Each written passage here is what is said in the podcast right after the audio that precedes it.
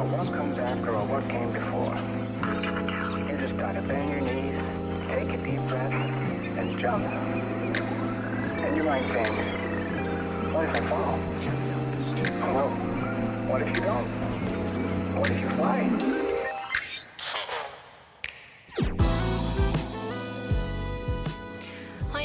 欢迎来到粗波 Radio，这是 Super 出品的一档播客节目。我们关注户外文化、城市生活和艺术创意，致力于解构观念的边界。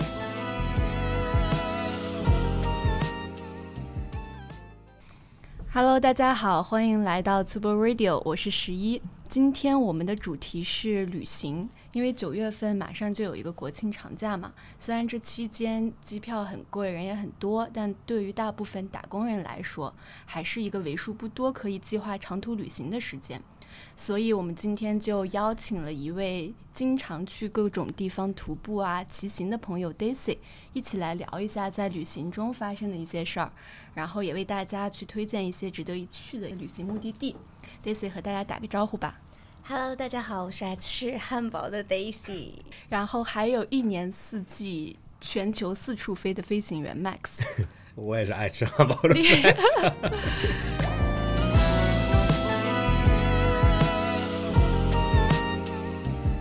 你 最近有去过哪些好玩的地方？最近啊，最近呃因为我 base 在成都嘛，所以我会去川西比较多一些。嗯然后川西就有四姑娘山啊，然后巴朗山啊、夹金山啊这些地方，嗯你们嗯，有听过吗？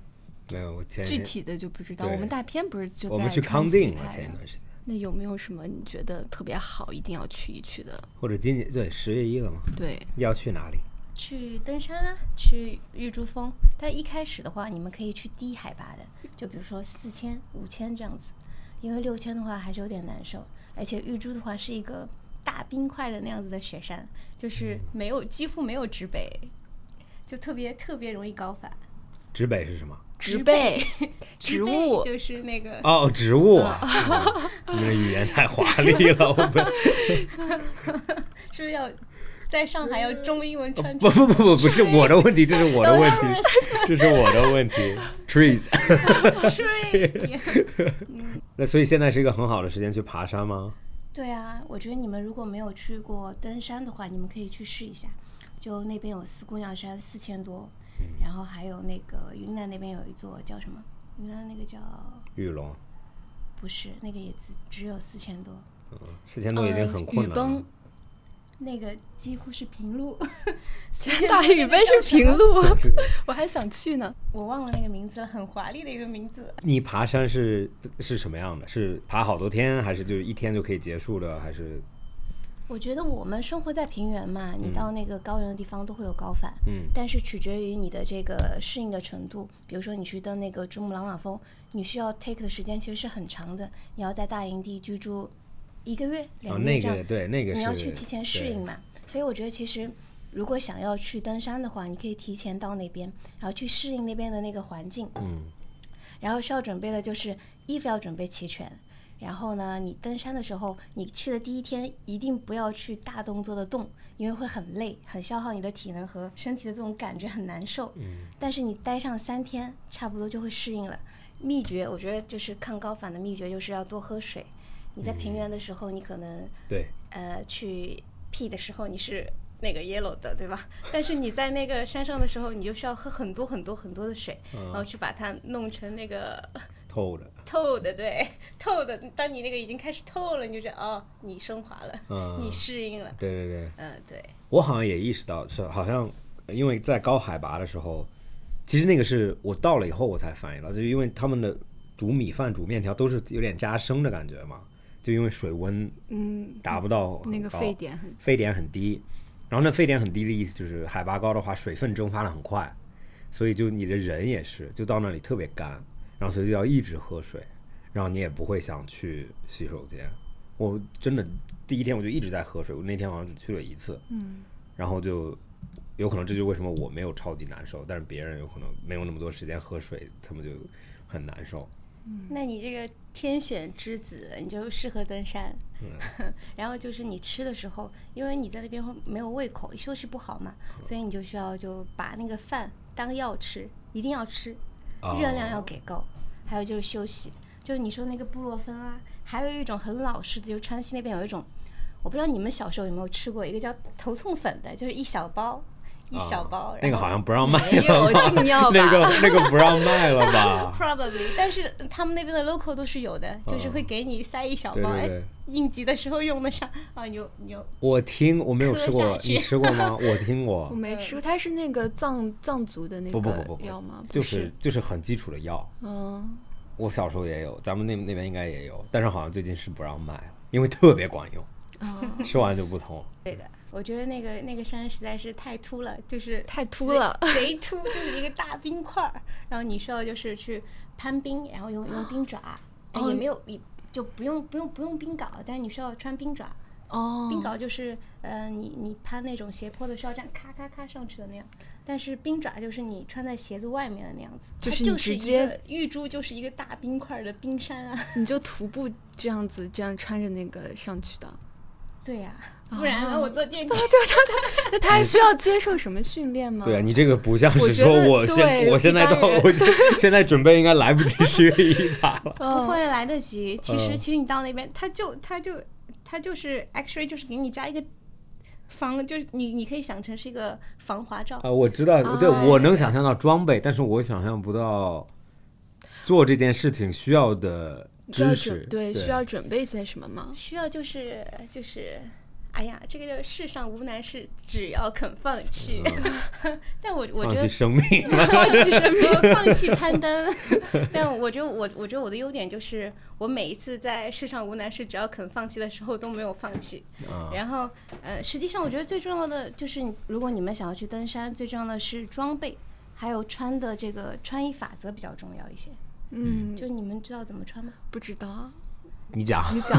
不，你们可以就是 猜一下。猜一下 你们可以自己感觉一下，就比如说你你想想看，你你的场景是是在一个很冷的地方，而且你要运动，对吧？你要走很很久的路。你走你啊，OK，你这那你这样子，你去了几天？爬那个东西需要几天爬？我去了，我就准备了五天，但 actually 我我就从冲顶到大本营，然后再到 C 一，然后再从冲顶的话，其实两天就够了。哦，所以是要大本营上到 C，然后再下来，然后这样子吗？嗯，是为了适应那个。对，对啊，但是这种就很不不可能啊！如果真的随便去的话，应该会出问题啦。为什么会出问题？因为你你就提前到那边，你你不可能就是，比如说你要登珠穆朗玛峰，对吧？八千多，对吧？八四四八好像是，你不可能。呃，我今天在平原，我第二天就直接冲顶，对对对没有这样，它是。它这样子的，就是你必须要四千、五千、六千、七千，然后这样一座一座一座一座登，嗯，然后才能允许你去那边登。中国登山协会有这个规定，之前吧，不知道最近有没有。所以所以需要准备什么？准备先从矮的登啊，不不不，装备装备装备啊，他让你猜，他让我们猜，功能性 一定裤子一定要收脚，是吗？对这样有什么虫子什么就不会进去。那那个那么高没虫子了，那么高虫子都不在了。虫子都疲惫了。我应该是我我猜应该就差不多，就像在有很怎么说呢，里面会穿一层那个保暖的那个东西嘛，thermal 那个我不知道中文叫什么，就是我原来我们爬山的时候会有，就是贴着身子的。内胆的那种，对对对，抓绒吗？对需要吗？当然需要啦。它它其实是这样子的，就是你穿的第一层是那个排汗的、速干的，因为你会出汗嘛。呃，女生就你穿一个运动 bra，然后再穿一个，哎，我觉得 actually 你在山上那么冷，穿的又多，可以不用穿 bra，这样会更舒服一些。嗯然后你就穿一个那个呃排汗的抓绒，嗯呃，你你打底肯定是那个就是就是运动的那种，嗯然后抓绒，然后是那个保暖的呃内内内胆，嗯就是羽绒的那种，然后最后穿一个那个冲锋衣，啊，就防水的那些啊、对对对，防风的，对，这样子就是呃速干衣、抓绒，然后羽绒的那个，然后冲锋衣，为什么要穿速干，然后外面再穿抓绒，因为你速干的时候排汗啊，你出汗的时候，如果你直接穿抓绒的话会粘在身上嗯？不舒服，但不会很冷吗？那样子？不会啊，你你抓绒的外面还有一个那个羽绒的呀，哦，冲绒的那个，然后你再穿一个那个冲锋衣，哎，就就对对对，非常保险了。下面的话也是你穿一个速干裤，然后再穿一穿一个那个也是羽绒裤，就像那种太空服一样的，然后再穿一个那个抓绒呃抓绒，哦，不是抓绒那个什么冲锋冲冲锋对，对防水的，对，然后袜子啊需要穿羊毛的，特别厚的那种？嗯，也不是，它就是羊毛的，它湿了之后不会不会干嘛，所以会不冷。对，然后鞋子就是普通的像 Nova 那种防水的登山鞋，对。如果十月去的话，天气是什么样的？应该已经开始有点就一直都很冷啊。其实它最好的季节好像是从呃五月份到十月份是最佳的季节嗯去登。夏天的感觉。对，没有夏天，就都是很冷的，都是需要它当然那有冬天的嘛嗯，冬天就像登珠峰，没有人会冬冬天登啊就是还是要在夏天的窗口里面登嘛。对对对对只要超过六千的，它的那个登山期就只有那么一段时间。就是因为要不会天气特别特别恶劣，对嗯嗯，天气恶劣是真的很恶劣。我们当时冲顶的时候，我们到那个山顶，因为它太秃了，你就感觉那个工业风扇，你们知道吗？用那种贼大的风扇，你站在那个那个风扇的面前对着你吹那种感觉，就真的是很不用。要戴面具什么的吗？应该也要戴的。戴面具干啥？空气很好啊。不不不是口罩，就是就防风的啊、帽子啊，这些应该也都要戴的。那需要需要的，就那种嗯罩住，对对对其实跟滑雪的装备有点像，就罩住，嗯然后戴上那个眼镜。然后背包吗？如果你背得动的话，你也可以背。啊 反正我没，我当时冲顶的时候没有背，我觉得太累了。背不动的是当地人 帮你背。背。对，他有马夫的嘛，对对对而且你的向导一般就是他一个向导会，呃，一对一或者一对二，然后带着你冲顶啊这样子。你一个人去的吗？还是哦，我跟的是一个呃登山队？登山的队，对，哦，那如果大家比如说要去的话，就是比较好的方式就是跟一个登山队，会可能更专业一点。对的，或者是呃，也可以找一个，嗯，他比如说是一个人，也可以去当地找那种向导，嗯然后也还是找靠谱一点的吧。我觉得就是你找那种登山的那种协会，然后找他给你匹配一个向导，带着你，这样子会比较安全一些。就如果你在当地找的话，可能会发生那种，哦，我冲顶冲到一半，我觉得哎。我想下去了，然后要我你给我加钱或者这种，就是可能会有这种扯皮的情况发生，我觉得就就体验感不会很好。对，因为你刚刚说到川西，其实给大家推荐了，就是可以去登山很多地方嘛。因为我去川西，其实我印象最深的啊就是我去那个五明佛学院，然后它那边不是有天葬台嘛，然后去看天葬的那个哦，我有过程。我有听他们讲，但是好像现在不开放了。哦，现在不开放了。好像是不开放了，对。对我当时去还是开放的，就是你可以观察到整个它那个尸体放到那个广场那里，然后大家开始就是做一些仪式，然后会在那里切割尸体。那个秃鹫就是在那个山那边，就是排排一排特别多，然后像一个那种军队一样。然后但是他们很有秩序，就是当那个尸体可能白布掀开的时候都切好了，他们就会飞过去，在那里哒哒哒哒就马上就吃完了，很快很快很快很快。哦嗯，然后反正就是，就是我感觉挺震撼，都能闻到那种尸体的，腐烂味。对，可以闻到尸体的味道。没腐烂吧，都是新鲜的。对他们一般好像在那里是死死去逝去之后要放三天，然后才会开始做这个一系列。我们当天看好像还有个小孩儿，哦，小朋友嗯的尸体，哇！对对，他们现在好像是只能藏族的人才可以天葬，对吧？也不是吧，他只要你有这个，可能你有这个信仰或者什么也可以去。对的对的，有什么感觉啊？看完就是那种生和死，你就觉得回归自然，就是可能看 看开了，就是到处都是尸体，动物的、人类的，没有什么区别。然后我还看到有人在那里撒骨灰，就是他边看然后边在那里撒骨灰。嗯，对，现在不能去了是吗？我听对，好像前几天我因为去拍的时候，摄影师他说他过几天再走。我说为什么？嗯他说他想去看那个，但是好像要找特殊的人啊，就他说很很难进去。现在哦，反正我当时去还是可以比较容易的，有可能去的人太多了吧？哦对有点影响对对对那儿的感觉。对，有一些没素质的人，可能因为他不让拍照嘛，啊，嗯，对，然后那边还有那种一个房子里面都是是头骨，就是真的人类的骨头。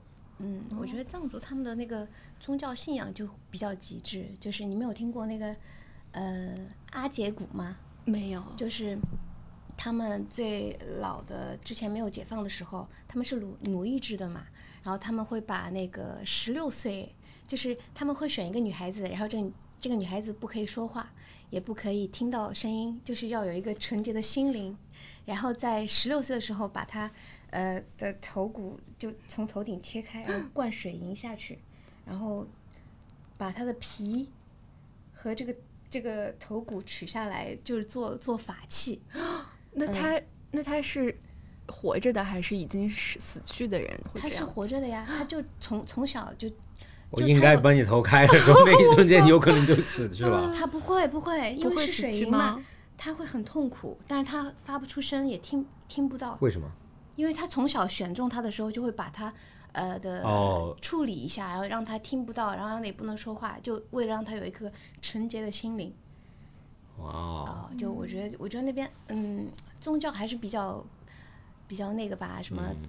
笨教啊，然后然后笨教，笨教我第一次听说，宗宗 local 的宗教，然后很笨的那个 actually 我不是很懂，我就我我觉得我比较懂的就什么大宗啊，呃大宗小宗啊这些的，blah 嗯 blah blah。嗯嗯我还听过，就你说的那个，如果这个人他活着的时候，呃，作恶多端，然后他去天葬的时候，那个秃鹫就不会吃他的尸哦体。对对对对，还有有这样子的这样子的那个。哦，真的吗？有这种说法，嗯，而且他们那个骨头也是要给秃鹫吃掉的，就是他们会捣碎，然后让他们是被叼走了吧？就是捣碎了就直捣接对对对，捣碎了哎拌在这个什么东西里，嗯。那就说到这这方面，你不是也去了不丹、尼泊尔这边，他们也是宗教文化比较，就对对对，那个是我很小的时候，就是，呃，当时是，其实不丹它是一直不怎么开放的，对，很难办签证的。呃，跟团的其实，哦我当时去的时候只能跟团，然后我们是从贡嘎，然后飞到尼泊尔的那个加德满都，然后在加德满都呢那边，其实它也是，呃，靠近那个印度了嘛，就有嗯恒河啊，他们的母亲河，所以他们的那个那个埋葬的方式，就人去世之后是另一种，就是在他们的母亲河上面搭一个那种，呃，像筏一样的，像对对嗯，对，像筏一样的，然后把你的尸体放在上面，然后火葬，就就就在那个、那个筏上面给你点啊燃，然后你就会你就会发现啊，这边有人在洗衣服，然后那边在那边烧着尸体是吧？对对对，真的非非常非常的不清澈那个母亲嗯河，你知道吗？就感觉它承受的太多了，真的太多太多。但是你知道我我去川西的时候，我其实我不是一个很信宗教的人啊，但是我我很相信那种，也不是相信，就我很喜欢当地的文化，就是任何地方的文化。嗯，然后其实到那里了，因为因为我们那一天拍摄的时候，早上其实蛮热的，早上穿个长袖或者 T 恤就差不多了，然后到中午真的很热，就已经完全夏天的感觉。下午的时候就开始下雪，然后晚就下午那会儿特别特别冷，嗯，然后我就感觉到就是哇，因为这种地方它的真的是靠靠天活着的嘛，就是嗯你这个地方你不是说，然后又这么恶劣，你又有点高反，然后又很远的一个地方就。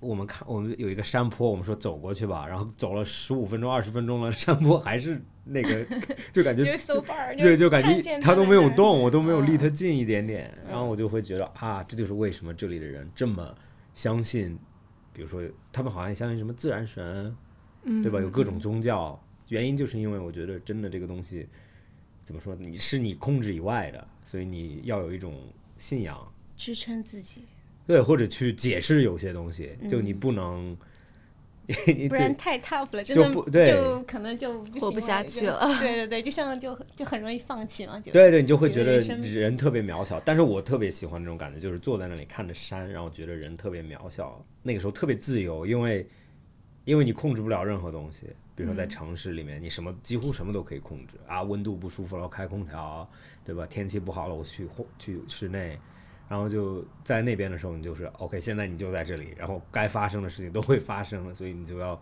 你就要很很接受这件事情。对，所以我就特别喜欢那种那种感觉。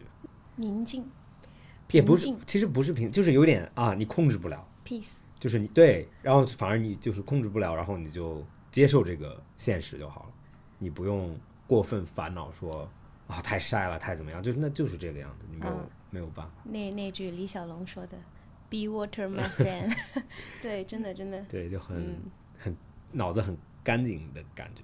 我看你也去了冰岛，冰岛也是一个就是特别自然环境特别好的地方，你可以分享一下你去冰岛的旅行吗？哦，冰岛就是，它就是两亿年前，然后地球裂了一个口，就相当于一个伤口，然后它嘣蹦出了一个火山，然后最后现在就是它还是有一些火山，但是不会活嘛，嗯，就像夏威夷一样，它有一些火、嗯、火山，夏威夷都是活火山，好吗？真的吗？夏威夷是火山，它就夏威夷一直在变大，因为它的火山一直在。你夏威夷不是有大岛，就是它每个岛像一个点一样的，嗯、对它。就是一直在爆发，然后又出现新的点。哦，但是冰岛它不是，它就是嗯比较温顺的一个小岛。冰岛好像也是活火山，哎，嗯，它我们去的时候它有喷，有有一个在喷，但是它没有就是那种就是那种嘣的那种，它就那种、嗯，理解。那种一一丢丢一丢丢的。然后那边的话，其实它有十万零三千平方米，但是人口居住人口只有三十多万人。哦，我看到说是微信上居住在冰岛的人，就是大家都会写自己的所属地，冰岛的人比在冰岛实际上居住的人还多。啊，对，微信上可能有一千万人写自己居住在冰岛。哦、对，对，嗯，但它真的很有意思，它就是，嗯、那边的旅游局的那个 slogan 是说，那个 Iceland is better than space，嗯，然后嗯就是它就是有很多那种不一样的景色。我们是去 hiking 的嘛，就是它可能，嗯嗯，今天在那个它的首都，呃，雷克雅未克，哎，然后那边就是还是城市的风光，然后也有岛，就是也有那种游轮啊、大游轮啊这样子。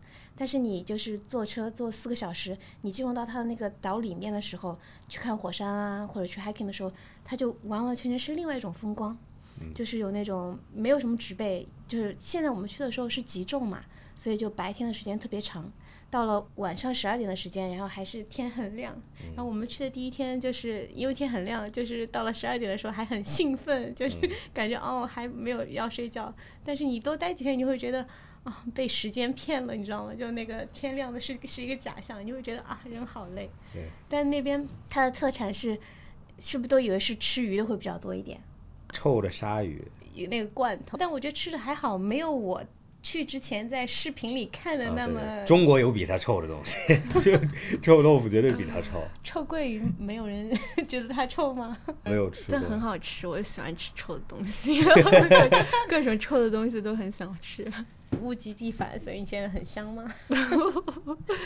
对，然后那边其实他们吃羊，哎，就哦，对对对，羊羊肉是听过呃啊，羊对那嗯边有很特别的羊，那边有那种它的毛特别长，咱们有咱们那边有做，就是哦一种黑黑黑的特别长的羊，对，长毛的羊。嗯，然后他们那个以吃羊吃的很多，然后那个你去就是去徒步的时候，就会有很多的羊，然后在那个就是一直一直一直一直的那样，还挺有意思的。哎，然后它的那个也有冰川的那样子的景象，然后你往前面走也会有瀑布的景象，然后有这样子的景象的时候，你抬头看还会有海鸥在天上飞。嗯，嗯，它到了极夜的时候，它这个岛就会变成一个全是冰覆盖的地方，然后就不允许人进去，特别特别的冷。嗯，那你去主要是徒步，你对走的是什么路线呢？我走的那个路线是呃全球十大经典徒步路线之一。我也去过，但是没有徒步，你就去玩儿。那你有什么比较印象？没有，就像外星一样，它很像外星。哦我就就有很奇怪的石头，你从来没有见过。哦，这个好像是说冰岛人不是他们很相信精灵的存在嘛？啊就是很多人说他们跟精灵打过交道，然后有一些灵视者，他们就是说可以看得出来，比如说有一些奇形怪状的石头，那个就可能是精灵的家。你不要去随意的摸 打扰。他们，对的，对的。他们那边不是还有一个蓝的湖吗？Blue Lagoon，然后那边就很奇怪，就有各种奇怪的东西。但是我去的时候是冬天，所以就下午三点、两点天都黑了。那你去看那个极光了吗？其实极光很难看得到，因为极光，因为冬天一般都是阴天，所以当当时本来要去了，但是都是每天都是阴天，所以就没有没有去。嗯你看到了吗？我去的时候没有。它是哦哦哦它是极昼，哎极昼，昼是对白天啊对对对，对。那极光的时间是冬天冬天的时候可以看到。我看到过极光，但是不是在冰岛。我是有一次坐飞机从中国去纽约，嗯然后航线是飞呃北极的。它是因为地球是圆的嘛，所以它不会绕着地，它不是这样子走的，它是是往直接往上飞的。然后那个晚上的时候，你就能看到极光。嗯，然后因为你在云上面嘛，所以永每一天都有，就冬天的航线每一天都有。其实你在那个就每天都有，就感觉就还好了，对吧？就没有。完了，我不是每天。飞嘛，所以 哦，对我看到那那会儿真的就会亮到你想象不到，就是哇，像几乎像白天一样，就你往下看的时候，嗯我是你当时什么感觉？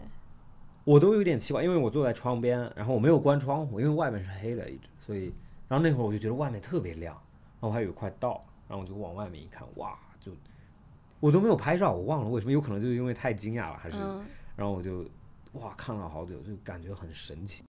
，Max，你有什么比如说推荐大家可以去玩的地方吗？嗯。就有可能也是西云南啊这种城市去看一下，它有自己的文化、自然风光，然后他们的饮食也比较有特色，对的，对。但十一去急死，啊是不是会很多人？云南会很多人吗？我觉得会应该会挺多人，但是应该还好，因为你去地广人稀的地方，人就算再多，对，再多也没有也没有那么多。对嗯，我觉得有可能去那边，我成都也是一个很好的，因为我觉得我喜欢去的地方就是我很喜欢看到那里的文化很不一样，嗯，就像很多大城市其实没有真正的区别。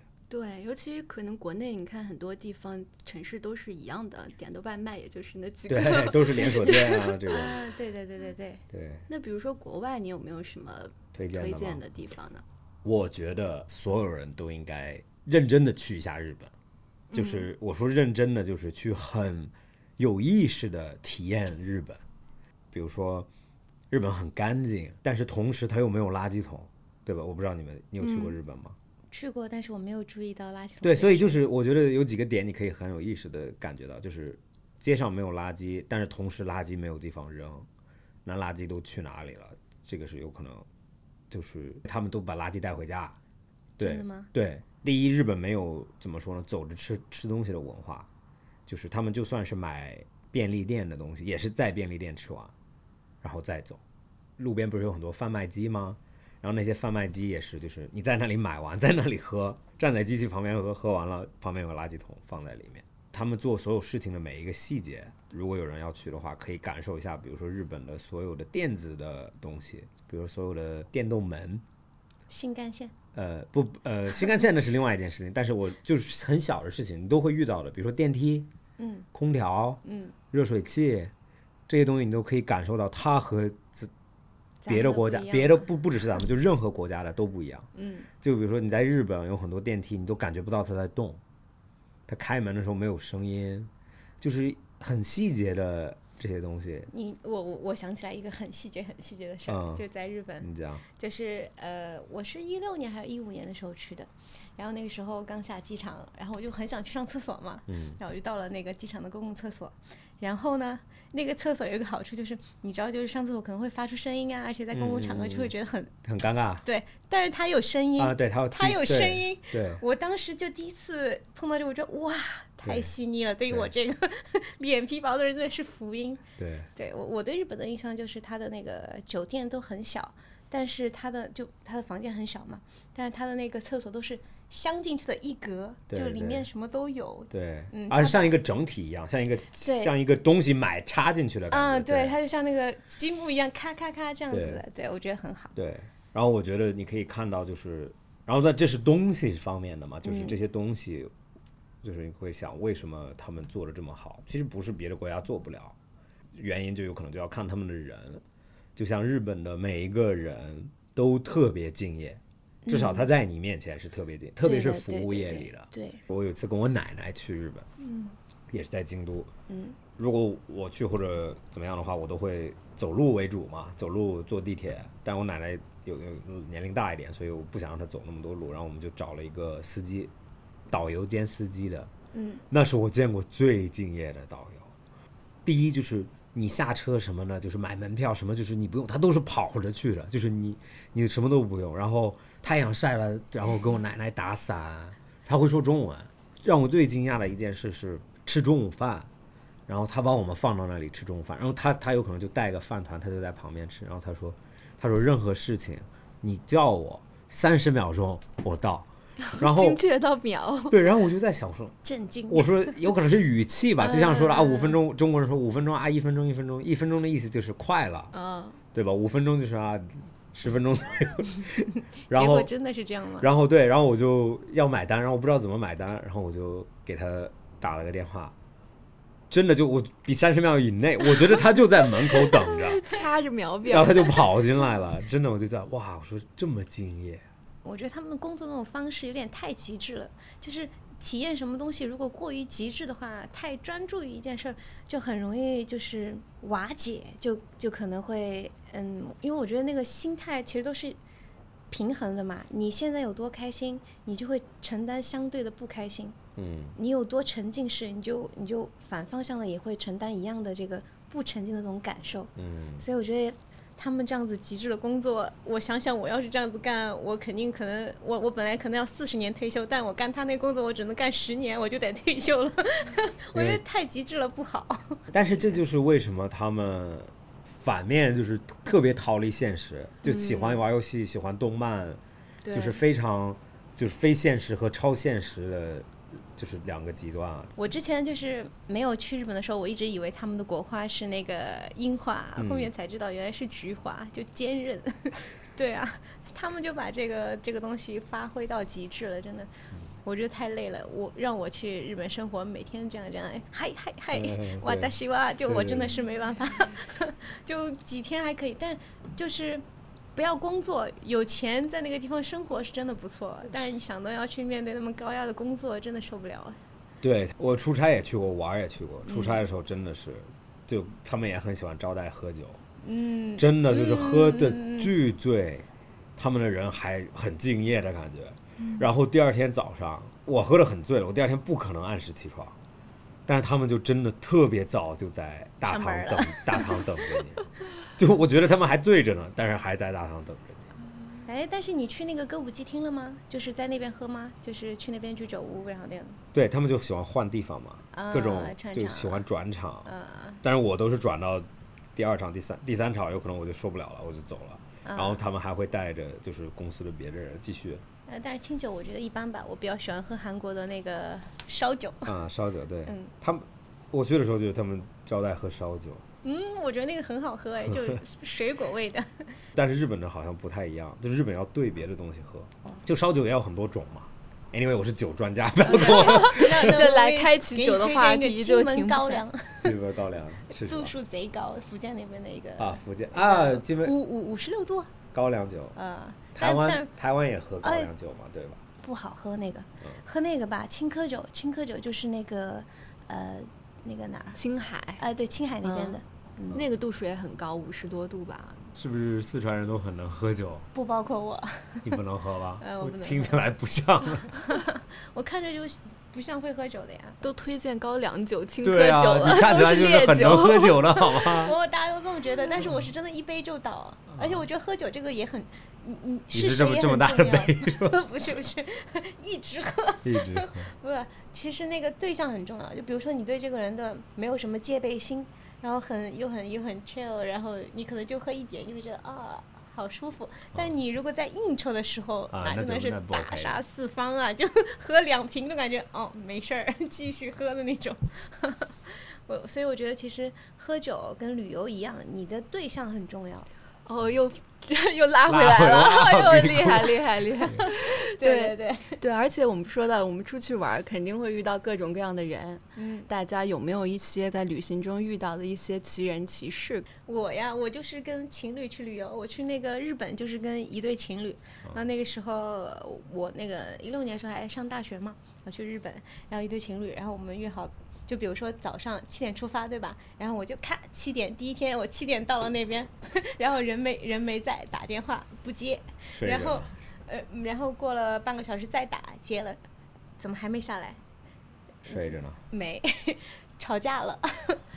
然后第二天，我想，哎，那昨天七点没准时，我就八点，然后八点嘚儿下来打电话，又在吵又吵吵架。没有在忙，忙着吵架。再忙在忙，你们不知道吗？哦哦哦哦哦，在忙，稍等一下。生孩子。对 对对，练习。我建议所有的那个情侣就去那个马尔代夫，我觉得马尔代夫太适合情侣了，真的。为什么？因为不用去别的地方，是吧？就是待在酒店里就就就开始预习如何造人，不是挺好的吗？封闭式练习。不要。那你会喜欢去那种 resort 感觉吗？就是待在一个地方不出去喜欢？喜欢喜欢。我会我会是那种，就是我觉得国内现在有个氛围，就是大家喜欢打卡，就呃谁去的地方多，呃我去哪儿哎打卡了，但是他其实根本就没有，就像你说那种深入的去了解一个地方的文化。嗯。然后就比如说，我会比较喜欢去菜市场。啊，我也很喜欢去菜市嗯场，，我觉得菜市场的优点就是，当地的菜市场啊就会很不一样。对对对，而且我觉得每一个卖菜的那些阿姨呀、大叔啊啊，都是艺术家，他们会把那些菜又新鲜、颜色又好看，摆的非常的整齐。啊对对对我我是一个处女座，我每次看到这种真的是啊赏心悦目，就贼爽。然后你到那边还能吃到它的当地的，真的当地叫不出名字的那种小小吃，嗯，嗯，但你得备好八喜。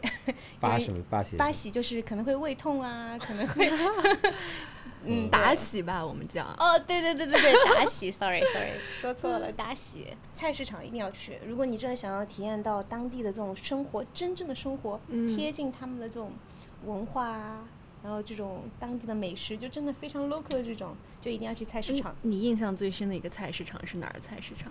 不丹的那个菜市场，啊，就不丹是哪里？珠穆朗玛峰翻过去，哦，然就在那个拿波尔。尼泊尔，尼泊尔尼泊尔，尼泊尔 尼泊尔旁边，对啊。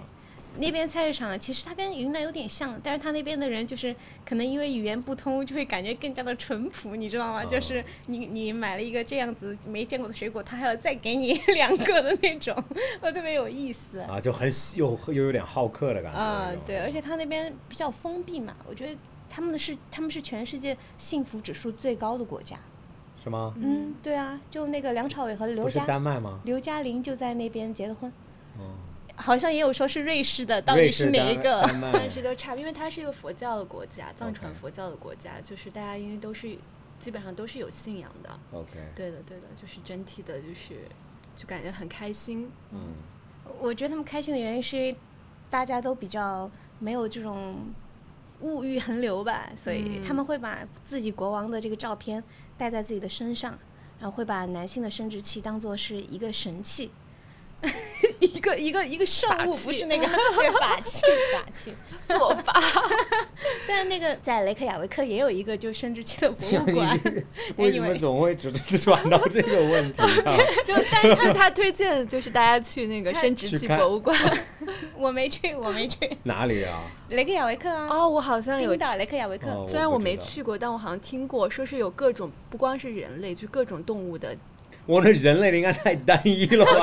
就人类然后就是说，发现其实人类其实不是人类18岁有点太单一了。人类其实是最小的，就是说去过之后发现，所以那个菜市场有什么让你记得的？就除了淳朴以外，你有买到什么你觉得你还很想买到的东西吗？我有买到他们做自己做的那个纸纸，就是自己用那个就是印印刷的最原始的那种方式哦印刷出来的纸，然后上面有那种呃花呀，然后那种树枝啊，然后的那样子的本子，哦，嗯，我觉得很美。就自己做的，就不是很工业的那种。嗯，啊，我也喜欢去菜市场，但是我会，我会真的想买他们的东就食材。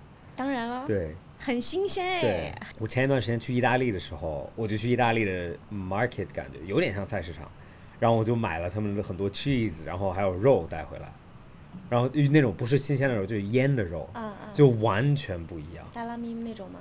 呃，不是那种就是就是做饭用的，然后拿他们的 cheese，拿他们的肉做饭，就完全体验完全不一样，就和就比如说做意面，然后你就感觉就哇，完全真的是高一个级别。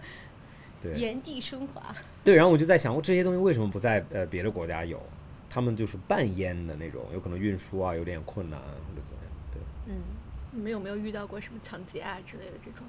我有一次在葡萄牙的时候，跟我妈妈，这个真的是我我其实我不觉得世界上有这么多坏人，我就是那种很乐观那种。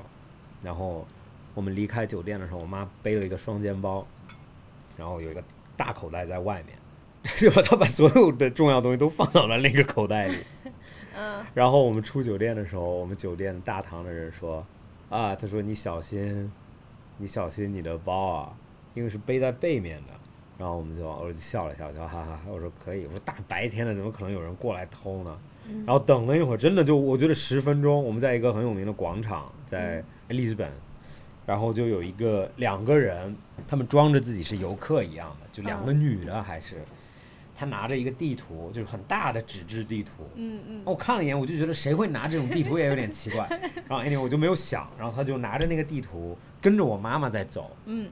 然后因为大的地图盖上去的时候就看不到他的手在下面做什么嘛，然后另外一个人就在掏那个钳子吗对，然后对，在没有他就用操作了已经。他用绳，我我知道他们怎么做，他们是把一个绳子塞到那个拉链那里，然后就很远的拽，所以手其实也很远。然后我就是那种我很我很讨厌有人离我近的感觉，然后我就一直往回看，然后我看了几次，然后他们就走了，然后那个包已经开了，哦手机钱包已经在外面就差一点就，差拿了。嗯。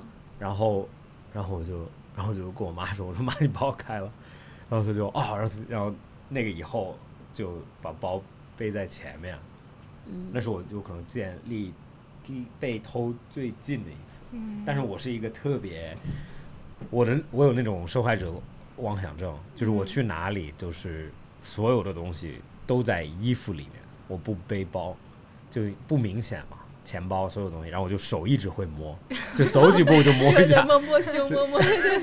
走几步就摸一下。嗯对，因为真的在欧洲东西丢了太麻烦了，嗯然后你知道国外警察也不管嘛，对的对，就完全来的很慢。对，你就真的被偷了，就真的是被偷了。我我遇到一次抢劫，当时我们毕业旅行去巴厘岛，然后不是我被抢了，是那个男生，他是个男生，然后他是他跟他的女朋友一起，然后去一个什么地方，就在路上走着，然后就是有那个摩托车直接过来，就把他的东西就哦抢走了。嗯，然后他很神的一个点就是，他就是让他的女朋友说你先回去，然后就是我们叫了警车，警察还没来，然后他就自己去追那个摩托车，就是追到他们的那个老巢那里去。这么厉害，对他把自己的那个东西要回来了，真的就是他说钱我可以给你，但是我里面有护照啊，有很多那些东西你要给我。然后最后就是因为我们没跟他去，我们在酒店等着他嘛，你们也很勇敢，让他自己去啊。因为我们不知道，就是他们是单独行动的，我们是他回来之后才知道了这件事情，然后他就自己单就是真的就把这些东西给拿回来了，就是哇哦，我会觉得对挺神的。感觉成龙可以干这种事情。好可怕、啊，好可怕。你没有过吗？我之前在那个 Vegas 的时候有被入室抢劫过，但是我人不在，而而且我觉得是我们房东抢的我们，所以我就我就马上搬家了。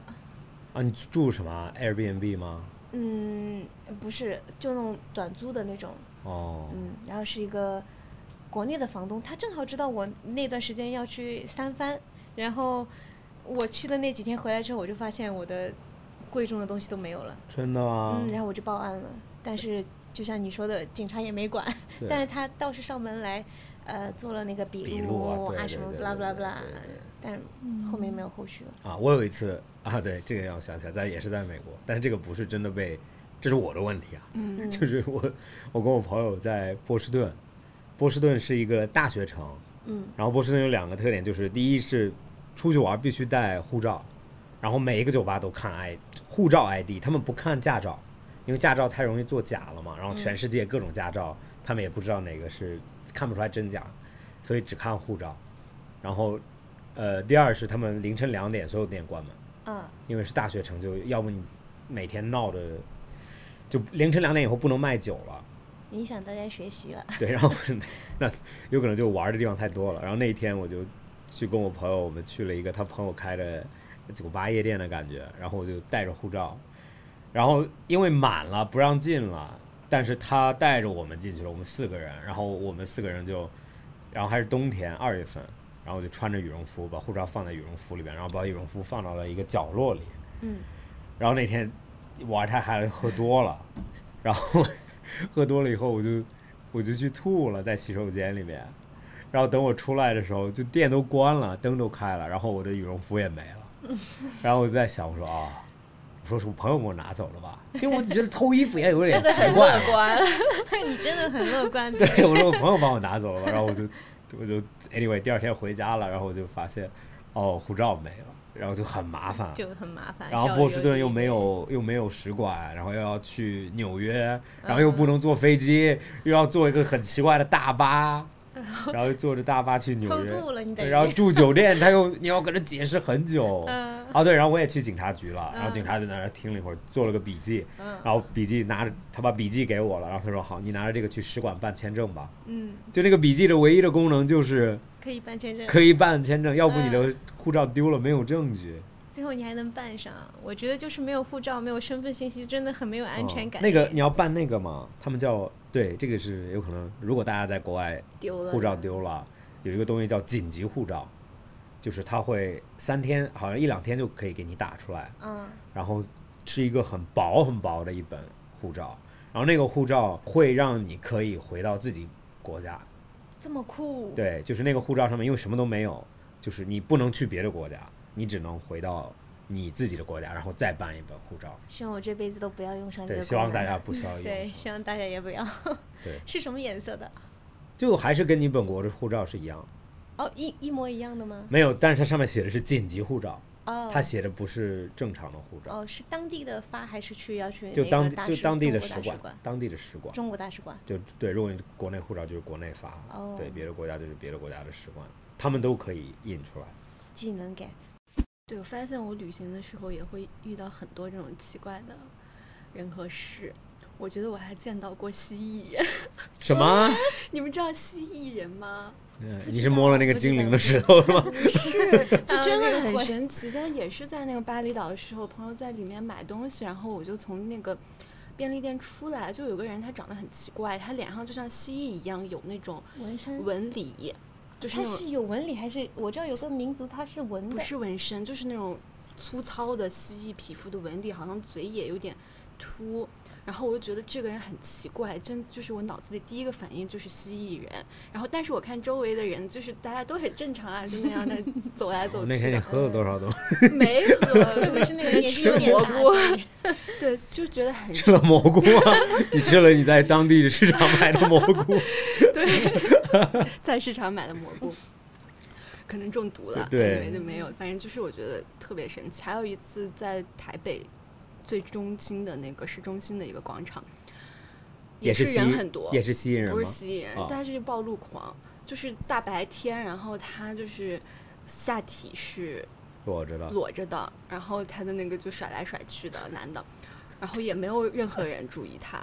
我就觉得我 怎么回事？为什么？台湾是这样子的一个氛围吗？也不是吧，是不是？是不是你出现幻觉？怎么可能没有一个人会？你不会确认一下吗？我好可怕，很你不会跟别人说？你看，因为我当时是一个人去的，就是我一个人在那儿逛。但我理解的，如果女生看到暴露狂了，会叫一声啊，然后我没有，我就是。我我就这样看一下，然后再看看旁边的人，也没有反应，我就这样走过去了。对啊，实际上女生真的遇到这种情况的时候，会就直接就赶紧害怕就走了呀。对啊，而且我觉得女生就是女生还是有点太胆小了。就比如说遇到那种占便宜啊这种情况，可能当时会反应不出来。所以我我觉得女生一定要在要提前演练。就比如说被人摸了一把的时候，应该怎么样反击，在脑子里面要想清楚。如果被人摸了一下，一定要知道要说。回家摸你妈，一定要马上骂他，然后要阻止他。其实很多女生遇到这种情况，可能就会刚刚发生了什么，脑子一片空白，然后回家感觉很羞耻，然后就不知道怎么办。嗯，我有遇到过这样子事情。你什么都遇到过哎？对对对，当时因为我是大学的时候去一个人去的那个，就也是在台湾那个民宿的一个老板，嗯，他就是说要约我去泡温泉。就是一个温泉村，这是一个很大的红 red flag，就不不，他就是一开始反正就对我很好，然后后来说是啊，那里的温泉蛋很好吃，要不要去吃？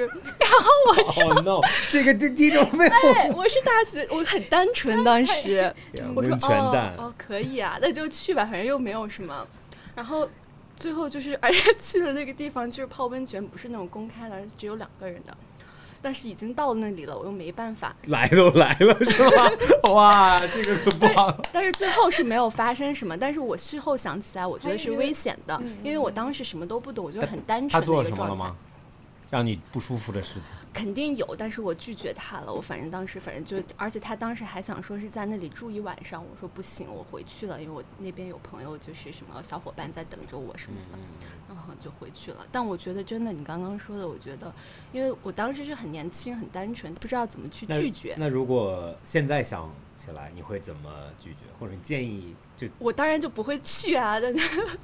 呃，对啊，但是你，但是绝对是因为。怎么说呢？当时问你的时候，你觉得你心里面不是哦，我好想去，对吧？一定是我想拒绝，但是我不会拒绝。我其实去的时候我是想去的，我是没有说往那么当那那些方面想，但是去泡温泉的时候我才觉得不对。那就应该，那就应该不去泡。就没办法辨识出来嘛？我觉得还是就是在。呃，异国他乡的时候或者旅游的时候，尽量不要和异性单独出去，因为很危险。如果如果就比如说他这种情况，在密闭的空间里，如果他想要反抗，那万一对方硬来呢？可能那个状况会更糟糕。任何人，那那怎么或者旅游的时候，如果如果咱们的听众有，比如说女生自己要出国啦，或者自己要去一个地方旅游，你有什么建议吗？当然我是保守派啊，我不会就是去跟陌生的异性，然后在一个这种，我会提前做好攻略，然后到那种安全的地方，就做好准备。对对对，我会订那种连锁的酒店呐，啊对，然后呃什么 Coach Potato 啊那种，我是不可什么随便招个招手搭一个巴士啊，就省个或者是坐黑车，我觉得太危险了。其实 Airbnb 我都有点，我都有点害怕。就是我不特别舒服，我还是相信体系的连锁，对对对，连锁酒店住住又干净又舒适，我觉得是这样子的。我觉得我还是比较享受型的吧，我不想让我的旅途太过于奔波，过于劳累，我也不想去应对这些没必要的麻烦。所以我觉得大家还是尽可能的舒适游，也不是说也不是说你要豪华游，也不要去那种太危险的地方。比如像我这种，我就爱去一些危险的地方。就年我是我感觉，我听你的故事里面。应该都是去的很，对对对，我就觉得就挺有意思的。但我觉得这个时候就是一定要就是有防身的意识，比如有一些防身的东西啊，或者是或者是要结伴同行。对对对对，我这个时候就体现出搭子的重要性了，就可能呃三五好友大家一起会比较好，跟着你的，嗯对，然后大家就是。比如说，比如说我们三个人一起约到去爬武功山，对吧？然后可能路途也会遇到，哎，有抢我们的，哎，这个时候 Max 站出来，对吧？然后我们两个逃万一我是坏人呢？我安排的。那我们两个女生，哦，那这个算了。我我们这个时候就只能拿出防狼喷雾、防狼喷雾、辣椒水。我还害怕你们了，你们带着武器去了，我自己一个人。嗯，对。那男生呢？我觉得男生出去也蛮危险的。我觉得男生被抢的几率、坏事情发生的几率高一点的原因是，呃，高一点。但是我觉得原因是因为男生会把自己放到那个那个角色，冒险，喜欢刺激，是不是？就有可能你会觉得，哦，我晚上一个人没事，嗯，但是反而你会晚上一个人出去，所以就你你出事的概率就在那里。哦，但我我觉得是这样，如果真的遇到抢劫。然后一定要冷静，然后要告诉他，你想要钱我都可以给你。啊，就身上东西都可以，就是东西都给你，我不。对对对，我觉得到了这种紧急的情况的时候，就是不要不要过于反抗，因为你这个时候沉不住气，你可能会带来一个更坏的结果。嗯。如果如果我遇到抢劫，会说，哎，请，这边是现金，这边是首饰，护照给我，慢走。那那那你身上会，你旅游你会？你身上有贵重的东西吗？应该也没有什么贵重。没有啊，哪哪？相机。嗯，对，就相机、手机、现金嘛，对吧？嗯。啊，我有一个建议，如果大家出国的话，嗯，我建议身上永远有一点现金。对对对。不只是为了方便，我觉得如果发生一些问题的时候，有一点现金总比没有好。嗯，对对，随时备上两百美金，我觉得美金是全全球通用。你啊，真的我也一样，我身上带美金。对对对，对，就是美金没有人会烦，啊，对吧？比如说你给一个人民币，有可能大家不知道汇率啊，或者就会觉得是不是特别少？还有在在国外，然后比如说打扫，嗯，就是你住酒店的时候。嗯给个两美金，要放到那个床上给那个打扫阿姨。对对对，我觉得这个其实挺那个啥的，就很多嗯，很多国内的他就是可能会给那个楼下的那个拉行李的那个门童啊啊之类的，啊但他不会给那个阿姨床上扔两块美金，嗯，但是也是需要给的。是吗？嗯这样他就不偷你了。哦，对，还有一个问题，因为很多国家要给小费嘛，我觉得很多人出去大家都不知道怎么给小费，有没有一些给大家一些建议的？你你呢？你比较，我觉得我也不是从一个小费国家我我觉得呃百分之二十吧，这么大方。那百分之十，我我会我会根据当时的情况来定，或者我自己的舒适程度，嗯，就它有一个约定俗成的范围嘛。好像是是百分之有，但是因为疫情以后，大家生意不好，所以有点美国那边就变得有点贪了。大家，就我、哦我第一次去的是七点五，就是如果你刷卡的话有选择，好像是嗯七点五或者十、十五、二十或者十、十五、二十五，就特别好了给二十五，然后就一般十五或者十，嗯所以就是有一个就像就是怎么说呢，中中高低的感觉嘛。嗯但现在出国的话，你就会发现他们就说二十开始，比如二十三十四十这样子。我觉得我喜我不喜欢去美国，很大一个原因就是因为小费这个问题，就是我不知道怎么给，然后这个东西特别影响。就会很尴尬，有时候。对，就或者就今天晚饭真的特别好，或者怎么样了，我本来很开心，但因为我小费给少了，嗯我就会自己感觉很对自己感觉很怎么样，或者他态态度就突然变了，那是我给少了还是怎么样又？又又不没办法把这个事儿说开，对对，你又没办法说哦，你是不是少了？我再给你一点，一说开好像又变味道了。有一次我在美国，第一次还是前几次去的时候，嗯，我去一个餐厅，我给小费。第一，我不知道美国硬币，我不认，就是我不太认识美金的硬币，嗯，因为我有有那个叫什么，呃，quarter，四分之一美金，然后但是也有 dollar 硬币嘛，就一块的硬币，我一直以为只有 dollar 的，没有 quarter。然后我就扔了好，我就扔了四五个，我觉得四五块钱吃饭也就十几块钱，四五块钱，那个 tip 也很好，够了，对，对，然后我就走了，然后我走的时候，他们的服务员就追出来了，他说你给的 tip 不够，然后就好尴尬，有点就好尴尬然后我就在就问他多少够？你这个时候需要跟他说韩语或者日语，我不会英语。然后那个时候我就我就特别尴尬，我说啊，我就啊，然后我就又掏了两块钱，就拿纸币嘛，我最早认识纸币，那我就又给了两块，然后他就还是很不开心的拿着走了，然后我就觉得啊，这真的体验好不好啊？就是又没有什么，就本来就为什么你不能直接加在菜里面或者放在 bill 上面，这样的我就不用动脑子。嗯，嗯对对对，我觉得是。我觉得也是这样子会比较好。我我这个也是我我遇到的一个很大的问题，我就是我数学也很差，有的时候也是算不清楚，对对你知道吗？就真的很尴尬呀，这所以我觉得双币卡很重要，你知道吗？Visa 双币卡，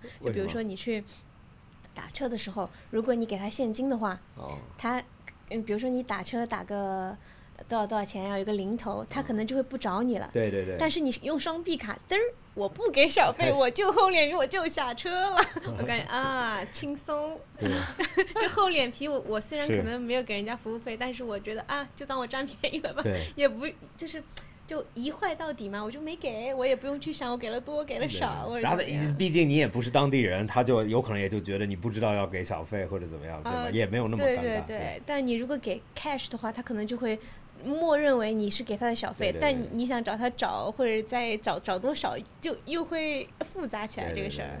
嗯。啊，我有一个建议，如果去欧洲的话，要注意一个，这个这个我见过他们做，然后是他们会拿五欧元和二十欧元是同一个颜色，这是一个很奇怪的事情，就是蓝色都是浅蓝色，嗯。然后很多出租车司机一般打车也就十几欧元嘛，嗯，然后你会给他一个二十的，他会趁你不看的时候，他手里边有张五，他会换过来，他在你面前挥，这是个五，然后这些 driver 都是 dealer 吧？真的他们就很不好嘛，特别是在这个在巴黎遇到的，然后他们就会给你挥那个五块，嗯，因为第一次发生了，是同事给的，然后我看着是二十，但是我，然后那会儿其实我没有动脑子，然后有可能是别人给的钱我就没有意识，然后我就啊在那又给又给了又给了十块钱还是怎么样的，然后就走了，然后然后我就一直在想，我说我感觉很不对，然后第二第二天好像又发生了，然后就好像十几块钱的车费，然后他就一直在那儿挥舞，然后我就我什么都没说，我就下车了，我就我就走不想跟。他在那个对，然后后面我就很有意识，就是我尽量我都不给二十，或者我只给五，就你就这样就避避免这样子的，对对真的很很坏。那边有些出租车司机真的很坏。觉得我们旅行的时候，就是有时候会遇到一些好的，会遇到一些不好的，但都是不啊都是一样的一部分哎体验。对的，对对的，对的，对的。您觉得旅行对你们最大的改变是什么，或者旅行的意义是什么？我我觉得每一次去旅游就是新的游戏登录，嗯，对，然后每一天也都是新的游戏登录，就是嗯、呃换不一样的场景。我遇到不好的事情，我就会觉得，哎，这一关好像有点难哦，加油，明天再重新 重新登录一遍。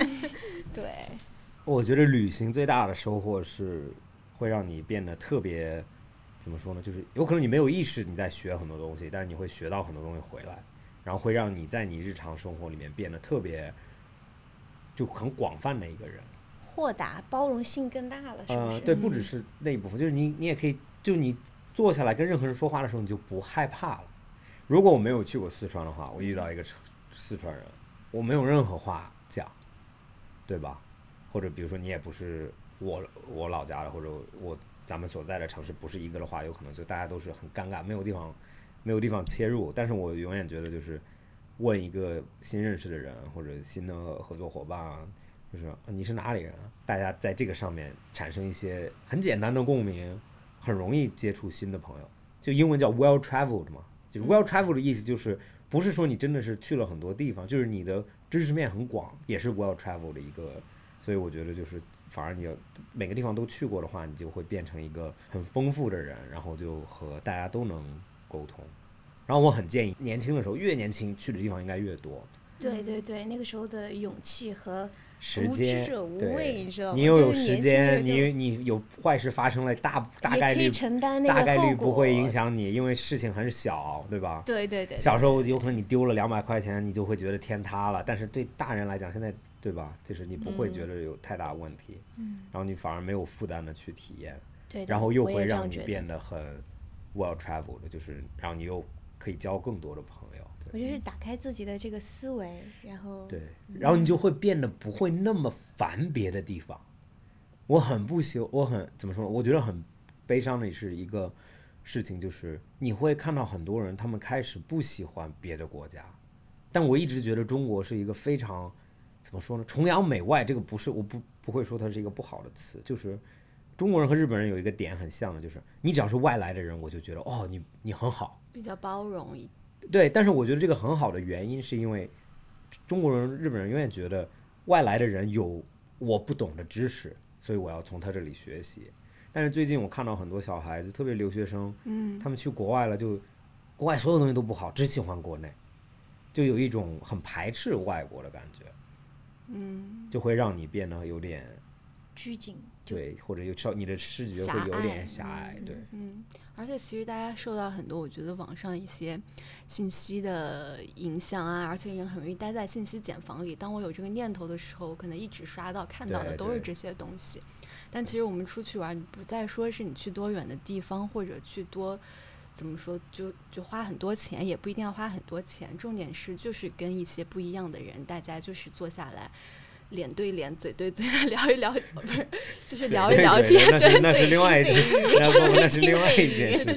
当面的接触，我觉得会打破一些我们的一些所谓的刻板印象吧。对，嗯打破局限，我觉得其实挺重要的。就像就是日常工作啊、学习什么的，你想要进步的时候，你都要在你的突破你的舒适圈嘛。对但是你也不能再突破极限，就在你的舒适圈之外，然后一点点的那个一点点那个地方反复摩擦，嗯，对你就可以，嗯，对。对，然后我觉得有可能大家出去的话，就是你真的如果去了一个地方，你很难真的讨厌这个地方的所有东西，它多少有你喜欢的，嗯，所以就变得是你反而是怎么说呢？陌生的地方你可很容易不喜欢，嗯，但是你去过了，你就很难说啊，我真的一点都不喜欢。你多少有喜欢的东西在。对对对，对，我觉得大家也不要就是比如说去一个地方，我觉得可以多去跟当地的人交流一下，而不是说去个景点打打卡、发发发照片什么的。现在所有人都是博主，出去就是人均博主，就是为了 发那个朋友圈。对对对，对我觉得国内就大家太卷了，就旅游也很卷，就啊，比如说去过这个地方一次，打过卡就不会再去。啊，但真的对我不是，我觉得如果我我真的喜欢这个地方，我会觉得每个地方都很大哎，包括成都，我觉得好多好多地方我都没去过，到现在我一直都还有很多可以挖掘的地方。嗯，就是其实可以喜欢的地方可以反复的再去，再去深度的体验，你会发现新的东西，嗯。就会让你更爱这个城市。嗯。嗯，那希望大家都有一个很好的旅行，对。然后今天今年又是中秋和十月一国庆一起，嗯嗯嗯，好的，那我们今天就到这里，然后谢谢 Daisy 今天的分享，谢谢大家，谢谢，呃，那个什么，希望大家在家的时候没有不快乐，然后出去的时候都快乐。哇，OK，快快乐乐，if?